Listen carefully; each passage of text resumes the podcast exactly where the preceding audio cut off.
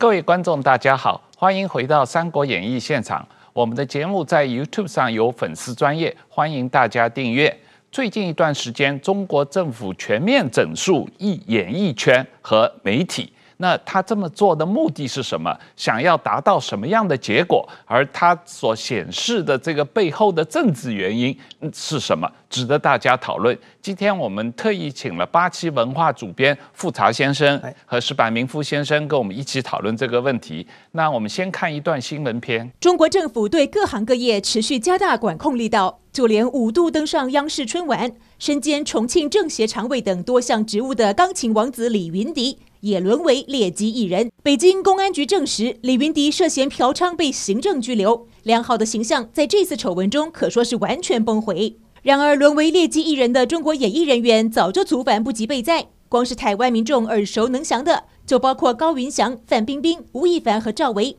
当局抓紧各行业的政策，也酿成了演艺圈两股新风潮：一股是能逃赶紧逃，比如结束了在中国的工作室，迁回台湾的张庭夫妇和林心如夫妇。另一股是走不了或舍不得走的，就赶紧向党中央明志，比如宣布放弃外国国籍的巩俐和谢霆锋。其实我我也已经把我推掉加拿大国籍的这个已经在呃申请了。奇妙的是，公安当局表示，李云迪之所以会被调查进而落网，是因为公安局接获了朝阳群众这个组织的举报。朝阳群众过去还举报过包括柯震东、房祖名、宋冬野等众多名人。因而被网友戏称是世界第五大情报组织，仅次于美国 CIA、俄罗斯 CBP、以色列摩萨德，还有英国的 MI6。朝阳群众早在1974年就有活动记录，如今俨然成为警民携手的重要力量，甚至还有定期培训。朝阳群众的所作所为，完全符合台湾人民七十多年来耳熟能详的一句话：“小心，匪谍就在你身边。”记者王浩整理报道。这个朝阳群众很厉害啊！我们以前在朝阳区工作，最怕的就是朝阳居民大妈 哈。那个，这个中国政府最近整肃演艺圈啊，他们发表了各种各样的命令啊，有这个限制粉丝专业的命令，有呃限制所谓饭圈的命令，有这个限制娘炮的命令，有限制。国籍的命令，有限制外国资本的命令啊，有各种各样的禁令。这个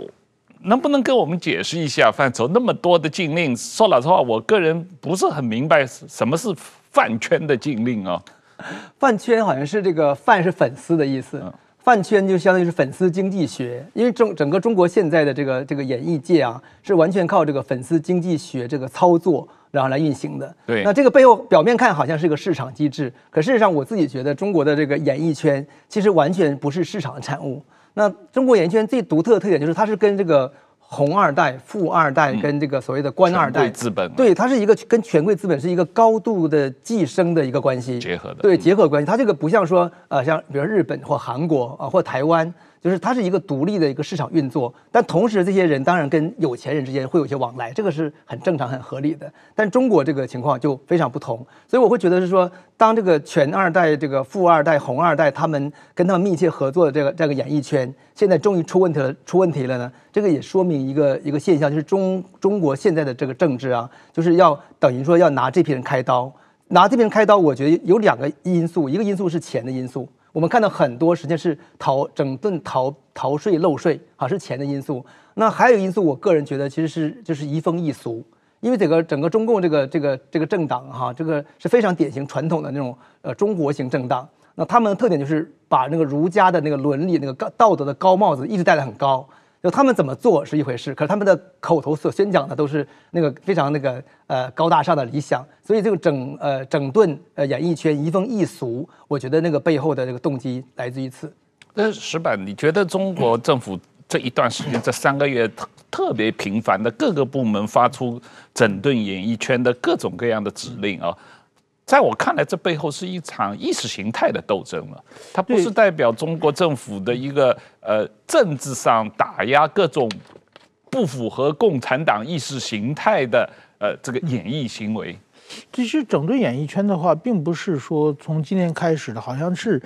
从最早的八十年代就有反对精神污染，然后后来又有就是反三俗嘛，嗯，这些有很多，但是说呢，没有这一次这个这么这么这么规模这么大，这个其实我觉得就是说，呃，演艺圈变成一个非常大的一个经经济的一一个市场嘛，嗯，而且这些人他们可以完全不听于这个党中央的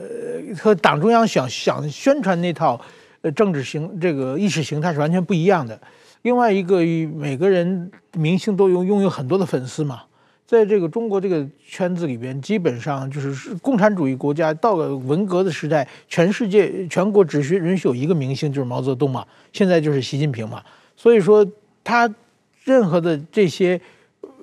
在他来看是社会的杂音或者社会的乱象嘛。有很多很多的意见领袖，很多很多的这个偶像，呃，这个呢，我想他就是想办法把他这个根除掉，然后呢，就是说把他歌颂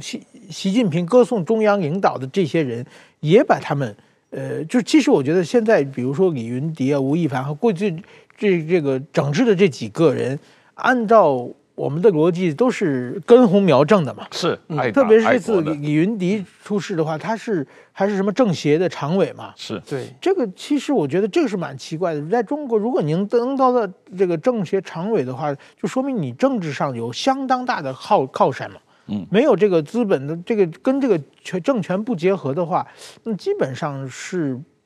就是说不可能升到官的。另外一个，对于官员的来说的话。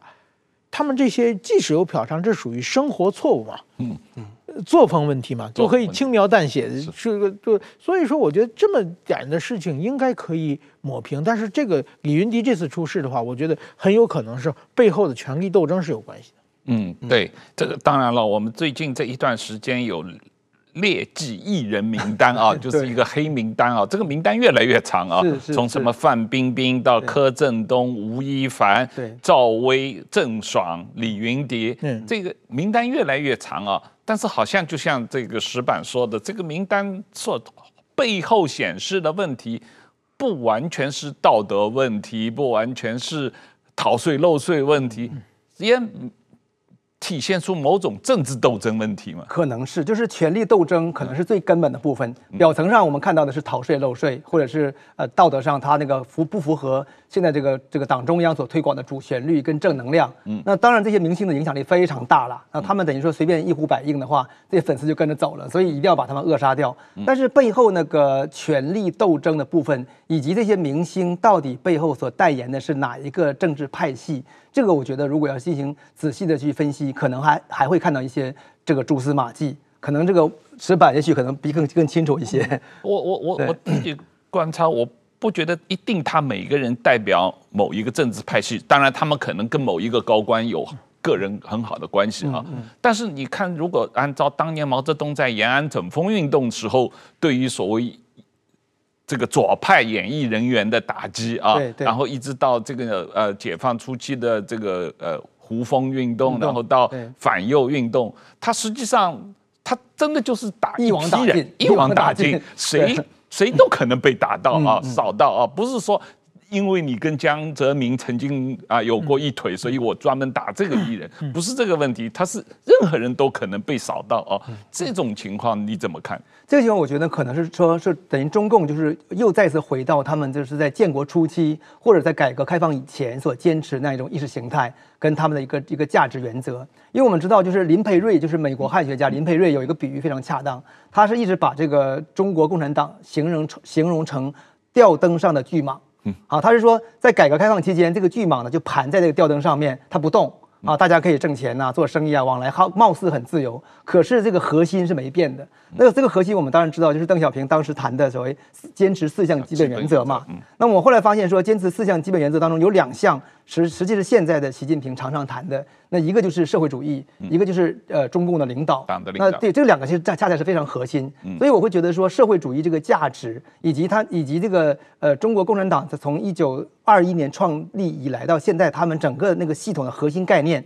包括就是说呃这个呃用公有制的方式，然后消灭私有制，整个一系列东西，我觉得那个都是最核心的那个巨蟒的中心。嗯，那么这个巨蟒在那个二零一二年以后开始就是蠢蠢欲动了嘛。嗯，那到最近几年，我们看到以前这个巨蟒是冷冷的旁观，大家就是有个在阴影下很怕它。现在好像不是，现在这巨蟒是不时探出头来，这个东边一下，西边一下，在各个领域当中来警告大家啊，包括这个教育培训领域，包括这个演艺圈，包括这个媒体，包括各个方面，我觉得是现在处于这样一个一个情况。是啊，这个石板，你刚才有提到中国整个呃这个演艺圈的这个收入啊，整个是一个巨大的产业。我有看到一些数字，有说整个二零二一年的。演艺圈的收入可能到两点三兆人民币啊，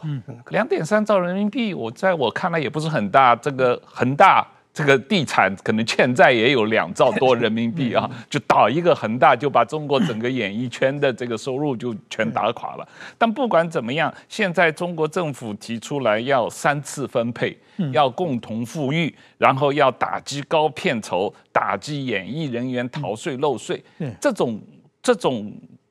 行为，中国政府的这种措措施，在你看来，它代表的是怎么样一个习近平背后的一个想法？他这么做目的，我觉得还是思想控制比较大的。他为了统一思想，就是统一他的左派思想的话，比如说最近的一连串这个嫖娼的问题啊，这个我觉得这是一个蛮蛮奇怪的问题，就是这个在中国的传统文化上的话，一旦你沾到这个字的话。你要比，比如说是政治上的错误或者经济上的错误来说，让更加被人喜闻乐见吧，对你的形象的打击是更大的。但是相反呢，其实呢，这个在中国，即使在中国今天的法律来说呢，都是属于轻型的犯罪。根本就是说不是不是很严重，因为这个没有很强的这个被害者和这个加害者的这个关系嘛，是一种交易，所以说我觉得我行政拘留嘛，对对，行政拘留是不是违法？是一般行违反这个行政条例的嘛。然后我记得我在北京住的时候啊，经常的我下飞机从日本回来，下飞机以后到我们我们家附近的坐计程车。这一路上就收到好几个短信，全是什么制服美女按摩，都都是这这这这种东西啊。然后呢，就是说我我当时就觉得啊，是因为我我是成年人，那那个家里也没没有这个思春期的小孩子。我想，如果小孩子有这个的话，这对治安影响有多大嘛？对不对？这个绝对天天可以发这些乱七八糟的短信，对，确实是很严重的问题。我想家家长一定很忧心啊。但是说呢，为什么呢？但是我从来在北京没有接到过法轮大法好啊，或者是什么这什么这这个呃什么自由民主啊，什么六四要平反啊，政治上一切没有。为什么呢？因为公安局在管嘛。嗯，对。其实这种诉求很多，但是谁要碰这个的话，我一定立案检查审查嘛，一定要抓人嘛，所以大家都不敢嘛。但是这种这种就是美女按摩的这这种短信的话，他们是跟公安局勾结在一起的嘛。嗯。所以公安局是在后面给他们撑腰，他们是一个资金链条上的呃一一起的嘛。那么比如说我在，比如说我们经常到地方去去采访的时候，去住旅馆的话，也一定是就是说，呃，好点的旅馆的话。他那门底下给你撒出很多的插进很多小小卡片，对，这个我们都有这个身身临其境的经验。对，然后稍微点便宜一点的旅馆，嗯，到到乡下去啊，他就直接进来了，嗯，他有钥匙，那直接进来，你那个门锁上都没有用的，嗯，所以说到下先把那个床顶在那个门上，不让人进来的状况，因为他不是说我们不是说他就。就是怕做套嘛，因为他们后面公安局嘛，嗯、像我们的记者比较敏感嘛。对。嗯、那么其实我在中国的时候，就是说有几件重大的嫖娼案件啊。嗯。这个有一个叫雷洋案，啊、嗯，一个叫欧博案，嗯，一个叫薛蛮子，嗯、然后后来有许章润嘛，嗯，这后来这网称叫四大嫖客嘛。是。这个四个人呢，就许章润是最近的嘛，因为他写文章批评嘛，嗯，嗯而且他是被别的，他人在北京被别的省，嗯。的警察来来来抓他嘛？嗯，大家说这隔空 隔隔空嫖客嘛，这这也就是拿这个就是一下把他形象打打打击完，然后呢，剩下的几个呢，薛蛮子呢是意见领袖嘛，他的当时微博有很多的粉丝嘛，然后有一些批评共产党，然后就把他坐实了以后，这个薛蛮子嫖娼这个案件是在中央电视台的新闻联播播个十分钟以上的节目。一个个出来证实怎么样怎么样，这大家很明显就是说，因为这个我们是做新闻的，知道这条新闻根本不够新闻嘛，就是但是也要做。然后还有一个呢，就是说欧博，欧博呢，他叫欧少坤，呃，是在广东呢，这一个一个老先生是非常就是说一根筋啊，就是看做什么是很认真的。他就到各个高级档场所去查公车，每个车牌都记下来，然后调查是这是检察院的车，这个是什么公安局的车，然后就去举报，他就做这件事。所以说广州的官场很怕他，很怕他。结果呢，就是有一个人，呃，他的朋友说让他去湖南介绍经验。然后湖南说有个陈老板很欣赏他，跟这个权这个权贵做斗争的，然后晚上一起吃饭，吃完饭喝点酒以后，然后他给他安排一个房间，然后他进房间，房间有个有一个女的等着他，啊，就被嫖娼了。对，然后呢，他大概等个半个小时，这这个老先生很就是慌个手脚，不知道手脚放在哪里那样，他就是被设局了。对，然后三十分钟之后呢，警察进来，警察进来以后呢，他他确实是还什么也没有做呢。但是就是以嫖娼抓他嘛，然后他就申冤嘛，申冤后来发现，就那个陈老板就是当地治安系统的人啊，嗯，就是大家一定就是给他弄到湖南去抓他，就全套做一个局嘛。正因为他什么也没有做，所以他老老先生就感觉到很委屈嘛。像我们国外记者也喊冤，向全世界人喊冤嘛。但是如果他真做了什么事情的话，被罚款、被搞臭的话，就没办法了嘛。这这个就，所以说这这就是一个做局嘛。然后更可怜的是一个雷洋案啊，嗯嗯。那个雷洋呢是是北京一个小区，当时我在北京，这个当时国际媒体报的很大。他是是一个人民大学的硕士生，是一个公务员，算一还算一个比比较不错的干部。他呢是他太太好像生女儿之后，然后呢他的岳父母应该来看他，他在晚上他要去接他岳父母，然后呢他一开始不出门，还被他被他太太说你赶紧去，马上就到了。他是九点多出离开门啊。离开门走出他那个小区的时候，大概不到十分钟以后，就被停着几个警察说你是从那个按摩房跑出来的，你嫖娼，这时间根本对不上，他去接人的，而且接岳父母，这是这就在自己家门口嘛。然后就照那叫那个里边的小姐出来证明，小姐就只认识他，然后要把他们两个带走，然后他就疯狂的抵抗啊，他而且他一一开始他认为是假警察嘛，他认为是黑社会嘛。就把自己的邻居都都叫出来，然后警察就摁着他，不让他说话，不让他抵抗，就把就把他打死，压死了。然后这个就后来变成一个，对他呃被警察这个打死了。对对，被警察打打死的事件嘛，打死事件。然后呢，这个因为他是一个高材生嘛，而且就是引起很大，邻居都都看在那里嘛。就是说，根本不像一个嫖客的行为。你一个是没有时间嘛，另外一个在你自己家门口，你把邻居都叫出来，这种事如果将来怎怎怎么怎么做人嘛？所以种种迹象证明他是冤枉的嘛。但是说，就是打死的警察、协警都判的无罪。嗯，就是后来就是说可能，然后呢，这个是雷洋事件引起很大的轩然大波之后，北京市公安局在中国在北京展开这个反黄行动。就是表示我们这个扫黄是正确的，但是其实我觉得，其实后来我们采访说，就是说警察是他们挣外快嘛，他们就为了罚款，所以说他们跟这个按摩房都做好，那按摩房当然百分之百听他的嘛，他们就出来的人，他们就去抓，抓完以后让小姐指认，然后就罚款，就是用这套赚钱。但是那个杨他是接人，他真是冤枉，而且他住在那里嘛。就出现这么这么一个案件，后来就是说，就类似的这种事情在中国是层出不穷的。所以说这次包括李云迪到底怎么样，我觉得大家的关心都每一次好像是一万人民币嘛，而且大家都说就是这种非常醒目的标题把大家吸引这个吸引力都吸引吸进去了。但是到底真相是怎么样？到底目的是什么？即使这个是真的的话，这也并不是一个。就是一个轻微的违反社会秩序的一个案件嘛，在很多国家都是合法的，但是所以所以说中国那么这么铺天盖地的要搞臭一个人的话，我觉得一定是政治目的还是比较强。对，呃，富察，我们刚才有谈到了这些中国政府打击的各种各样的命令啊，对于粉丝圈的打击、饭圈的打击、呃，国籍的打击、娘炮娘炮的这个打击，还有。外资，嗯，这个进入这个产业的打击啊，那在我看来里面比较重大的问题，就是一个就是最近，呃，中国政府这个公布的一个政策，叫做所谓非公有资本退出媒体啊。对对。那这个里面牵涉到很多人啊，任何可能的这个新闻出版这些呃媒体都有影响。那大家比较关注的是所谓财经杂志的问题啊。对。那呃，蚂蚁金服有这个财经杂志的股权也被。迫要退出啊！那类似这个吴树立，大家被认为在中国是一个很有影响力的媒体人，他跟王岐山的关系很好啊。但是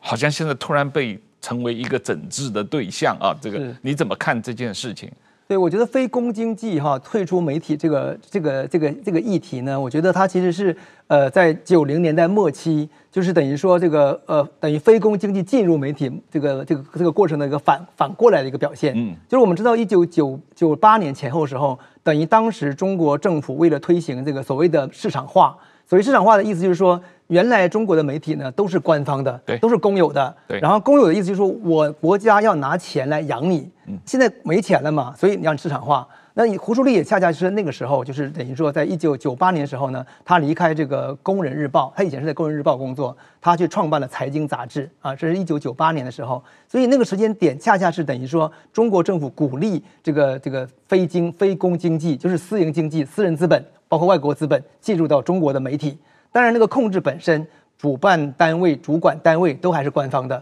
可是你私人资本可以去经营，可以做广告、做广告啊，这是胡舒立的故事的起点。那么，然后那个这个过程其实一直持续到二零一五一二年前后，因为在二零一呃二零一零年跟二零零五年都有两次叫做什么非呃非公经济什么三十六条。就是鼓励这种非公经济继续进入到这个行业，包括媒体在当中当中，媒体出版都有都有，所以你会看到胡舒立他在二零零九年的时候，他离开财经杂志，然后创办财新杂志啊，新是新旧的新，这个财新杂志的名称是来自于呃财经新世纪，因为他那个中国是不是有个媒体管制嘛？那个许可证叫做新世纪，是海南的一个一一个媒体，所以它就变成说财经的这个概念跟新世纪合起来叫财新。那这个时间点也都符合当时中国政府鼓励这个非公经济进入媒体的这么一个大的政策，但是到二零一二年到以后就开始发生转型，所以就变成到演化到今天就变成非公经济退出这个这个媒体。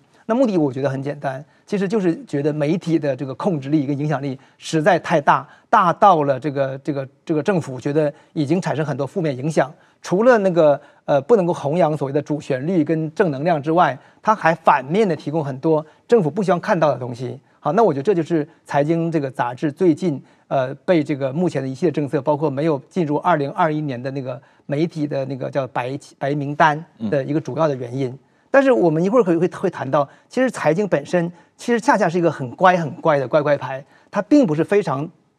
自由派的媒体，它是带有一点点市场力跟自由派色彩的媒体，它本质上还是非常的红的一个媒体。中国的媒体都姓党嘛？对对，中国媒体其实都姓党，但是在这个过程当中，有些媒体却却逐渐的去突破那个边界。比如我们看到《南方都市报》《南方周末》，它曾经有一度其实是不断的是把那个边界往外突破啊，这是他们的做法，是蛮具有西方意义上那个自由派色彩。但是财经媒体，我觉得它不是要突破边界，虽然它很敢言，它暴露很多大案。可是他的做法是非常精准的拿捏那个那个中南海的边界在哪里，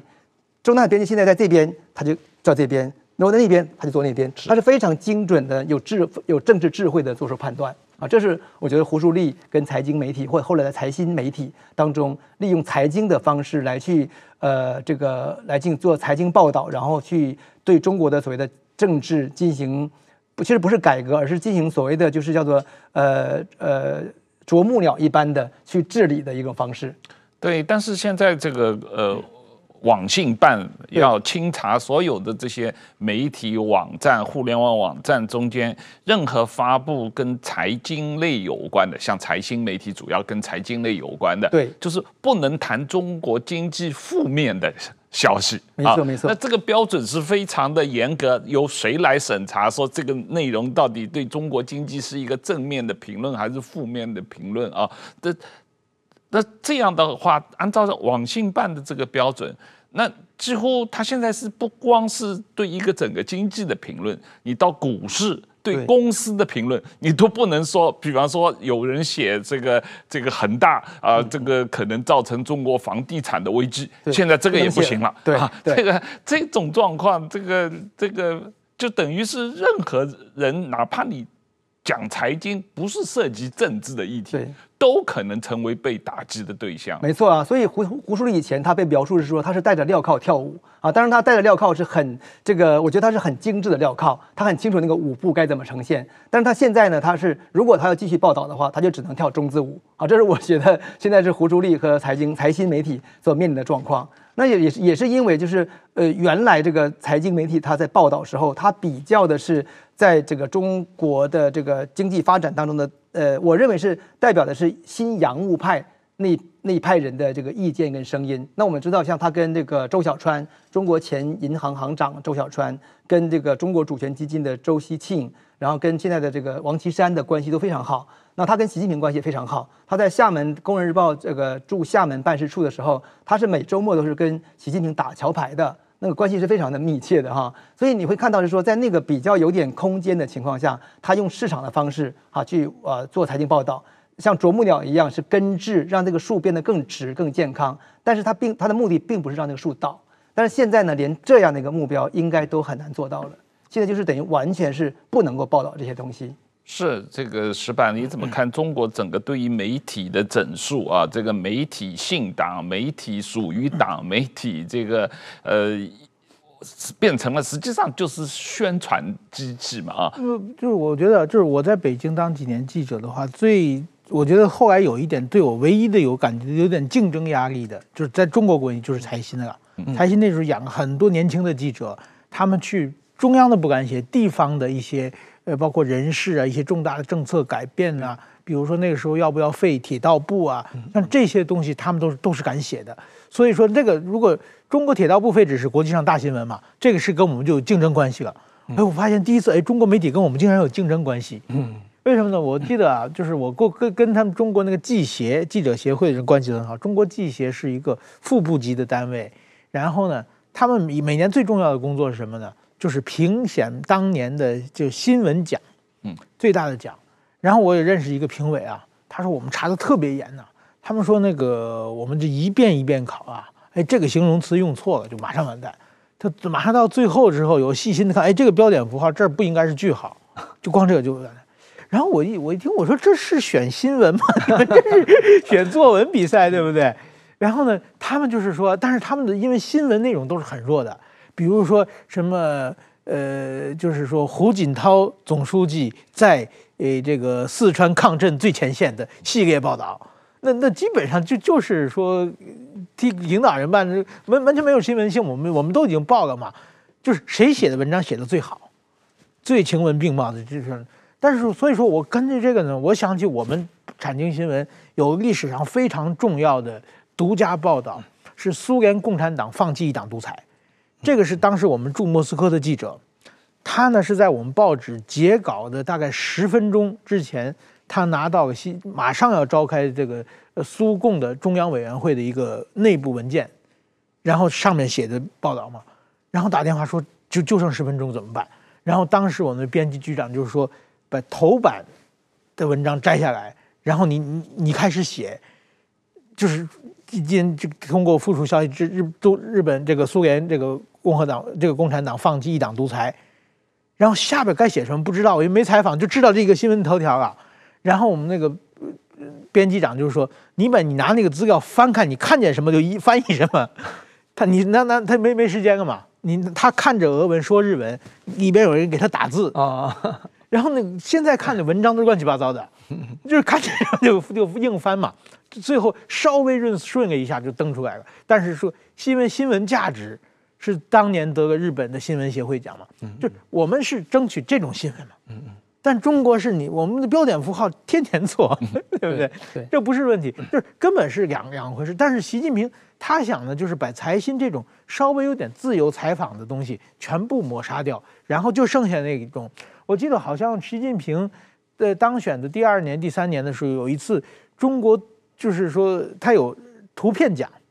最好的一个图片呢是习近平打伞，自己亲自打伞，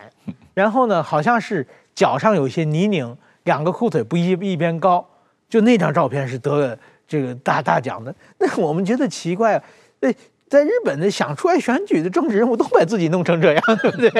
这样才有同情票嘛，对不对？所以说呢，我觉得这是这个文化是这样的。中国这样子做的话，就是把自由文自由的媒体全部打倒，然后现在把外媒也全部轰出去了。对，呀啊，而且现在对于媒体内容的审查啊，随时随地都有可能踩地雷啊。那最近这一段时间说你不能任何提到蛋炒饭的问题，嗯啊，这个这个呃。蛋炒饭这个事情怎么会变成了中国的这个这个媒体上的这个严禁的词汇啊？这完全不可思议。我其实我不完全不知道什么叫蛋炒饭，你知道吗？啊，为什么蛋炒饭会变成一个禁禁词？这个是这样啊，因为这个这两天是毛泽东的儿子毛岸。毛岸英啊，毛岸英被美军炸死在这个呃韩战的时候，那他为什么被炸死呢？就是因为他当时在彭德怀志愿军司令部蛋炒饭，说蛋炒饭这个这个冒烟冒出去，被美国飞机看到了，所以炸弹扔下来把他给炸死了，所以蛋炒。讲蛋炒饭可以影响到毛岸英被美军炸死的这件事情，对，这是很荒唐。所以我们现在回过头想，就是当年在二零零九年的时候，这个胡舒立的财经杂志啊，财经杂志去报道那个谁的鲁能那篇文章，就觉得还蛮惊心动魄的。嗯，因为那篇文章它等于它反映的是当当时中共内部各个派系当中，在所谓的这个呃国有化。企业的改革当中，如何私有化的过程当中，一些派系，就是可能是江的派系，或者是曾的曾庆红的派系，如何利用这个方式去把这个国有资产鲁能的一部分资金，呃，很大资金就转转化成自己的名下嘛。那现在看起来就是还是非常真的是非常呃敢言，然后敢于闯关啊，这是我觉得。以现在这个中国媒体发展的情况来回过头看是这个情况，但是我我自己一直觉得这个呃这个财经杂志哈，它本身的这个基因其实还是蛮蛮蛮红色基因的。我自己想分享一下，就是他们这个呃胡舒立的家族的这个故事哈。我觉得胡舒立他的爸爸妈妈其实都是呃全国这个中华全国总工会系统的这个工作人员，也都是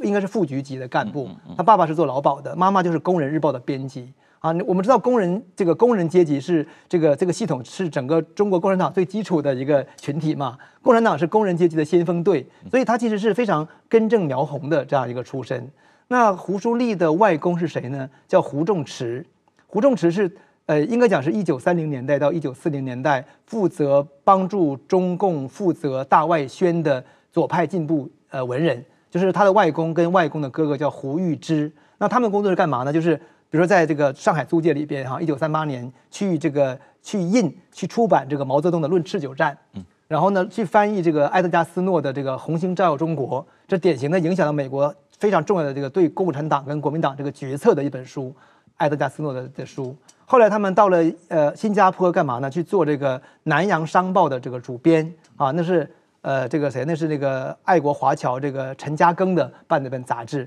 呃，办一本报纸，所以你会看到他这个家族当中，其实充满了我觉得是红色基因跟帮助共产党做外做外宣的这么一个传统。所以这个传统，我个人认为实际上是对胡舒的影响很大。就他在做财经跟财经的时候，他其实很清楚那个边界在哪里。他一直是他，我觉得他没有再去呃去突破边界挑战什么东西，他一直是在这个体制内当中去找到一个安全的距离。所以就是这个这个欧一文就就说嘛，他说。在他欧文特别采访他哈，他说，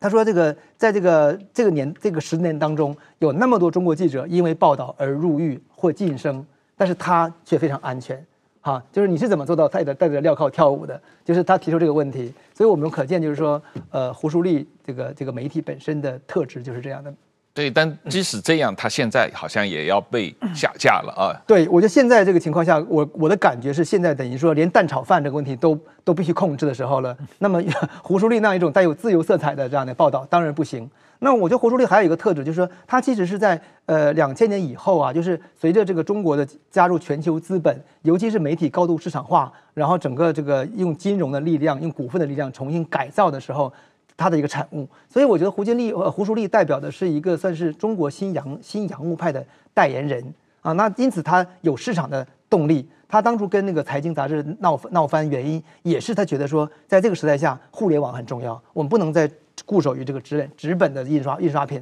而且我们也不能够呃，就是这个只这个只是坚守这个老老实实的坚守某些政策，我们还是要往市场推进。他这点还是蛮强大的啊，所以我觉得就是他是这个中国改革开放市场派的产物，但同时它也是呃这个体制的产物，是双者二者的一个结合。对，现在当然这个中国改革开放的市场派和这个利用体制推进这个改革，这个这个权贵资本发展的这个路线被习近平打压是蛮明显的啊，这个路线。那呃，我看到中国的主主管部门提出来，对于这个现在的选拔演艺人员的标准啊，这个报道的标准，各种标准里面，呃。把这个政治立场和道德作为一个一首要的标准啊，就是以前我们讲又红又专嘛，现在只红不专了啊。那另外还有一个标准，就是要杜绝娘炮。啊，这个问题我觉得我们可以专门谈一谈啊，因为这个在我看来，按照他们的这个标准，如果杜鹃娘炮的话，那台湾大概没有演艺人员可以在中国表演，因为台湾几乎都是一个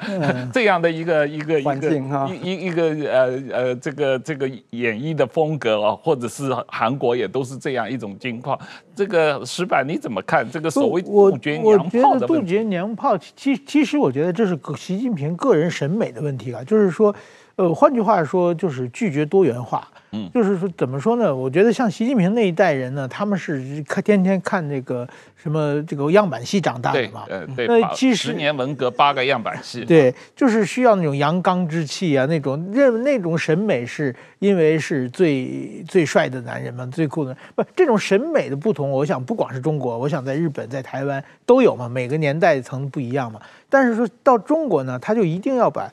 审自己的审美强加给别人，对，所有人都要跟他有同样的审美观。对，就就是说，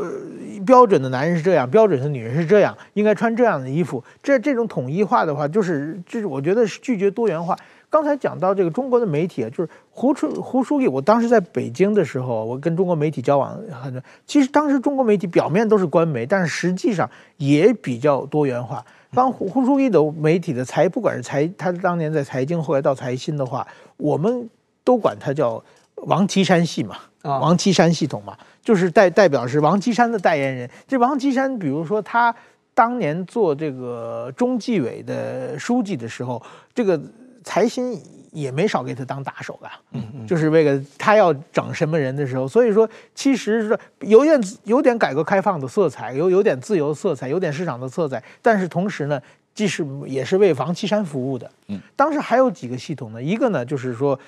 在海外最有名的就是《环球时报》的这个胡锡进那个系统嘛，嗯，那个就是小镇青年嘛，左派。就是说宣扬民族主义，然后呢揣摩上意，然后就是说领导怎么说？但是其实胡锦涛的时候，胡锦涛并不是那么左，所以胡锦涛的时候的《环球时报》经常犯错误，有时候想的太多了，就这种。所以说《环球时报》属于小镇，它有是自己的市场，也有多元。还有一个就是南方系嘛，这是最最有名的嘛。南方系就是以南方周末，呃，但是南方周末它就是后来呢，他出来的人。到比如说《新京报》啊，《二十一世纪经济报道》啊，对对对对对，还有《报》啊，《潇湘晨报》啊，对对对，那那些各地的都有嘛。然后南方周末事件，当时当时有一个南方这个南方事件的这个新年的那个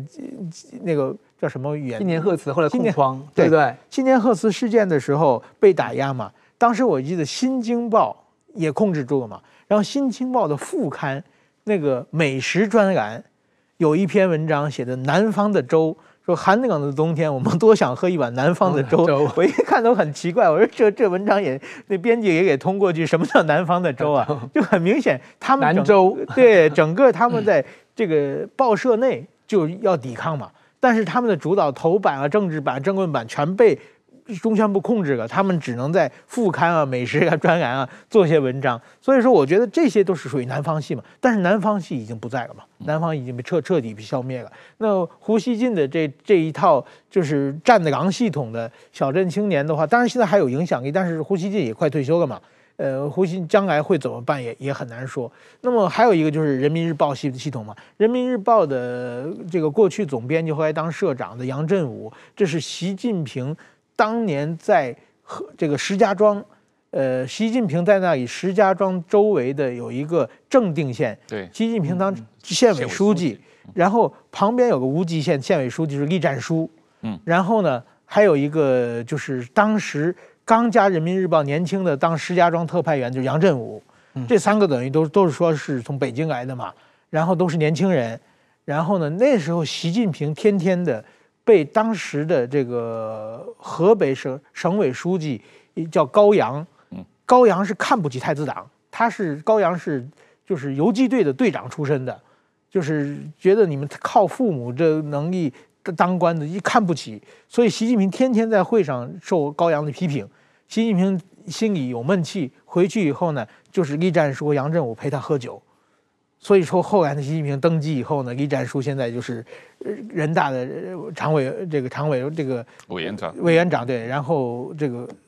杨振武也就是一直本来杨振武已经混得不行了，以后重新给提拔上来的人民日报社长。呃，这总编辑的会当社长嘛，等于说杨振武就人民日报的本体就完全变成习近平的系统了。那么今后我想就是说，当时那个多元的社会也被习近平一统天一统江湖了。那么社会上的多元啊，就包括娘炮。我其实我觉得娘炮娘炮这个、这这个说法的话，就是中国的老人不讲不讲不仅习近平啊。就是像我们父母在上一代的人，基本上很多人都不喜欢嘛。但是你把它拿出来强制别人也不许报道的话，这个是有点太霸道了。是，那当然现在这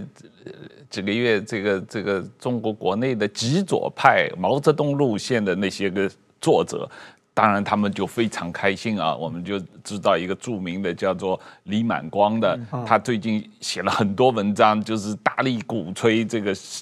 中国政府现在正在做的这些整肃的，是二次文革的一种一种宣言啊。他觉得这个是，呃，这个表示中国是真正的走回到毛泽东路线，这个马克思列宁主义的路线，真正的呃，这个这个彻底清除这个呃所谓邓小平改革开放路线的这个走资本主义路线的这个遗毒啊。那你怎么看这个整个中国的整个这个？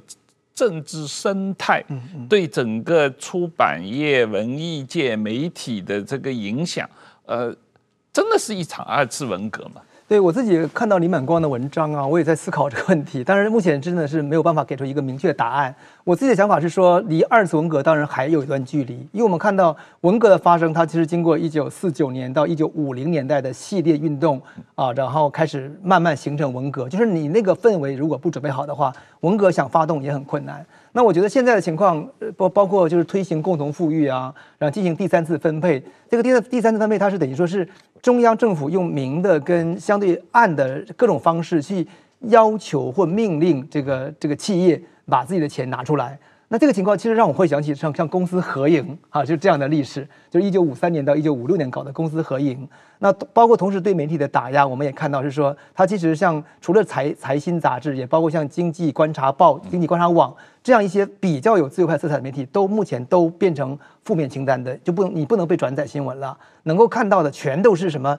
呃，人民日报、新华社、中央电视台，然后就是传统我们熟悉的那那些那些那些面孔。所以我会我会认为现在是似乎是有种就是氛围在酝酿当中，然后让为了将来。下一步该怎么推行当中，至少先做出一个舆论的一个准备，不会出现异己的声音。这个我自己目前是看到这一步。是，是，所以是你的看法。现在我们可能正处于一九五七年这个反右运动的这个阶段，而还没有进到一九六五年的文化大革命阶段。对，我觉得如果进过来人来说，都会想到这个一个历程的一个逐渐演变。那目前它到哪里？我相信那些熟读历史的知识分子可能都看得很清楚。对，那中国政府这个。整个对于演艺圈和媒体的整肃啊，造成的整个寒蝉效应，我们已经看到明显的例子。比方说，谢霆锋被迫啊退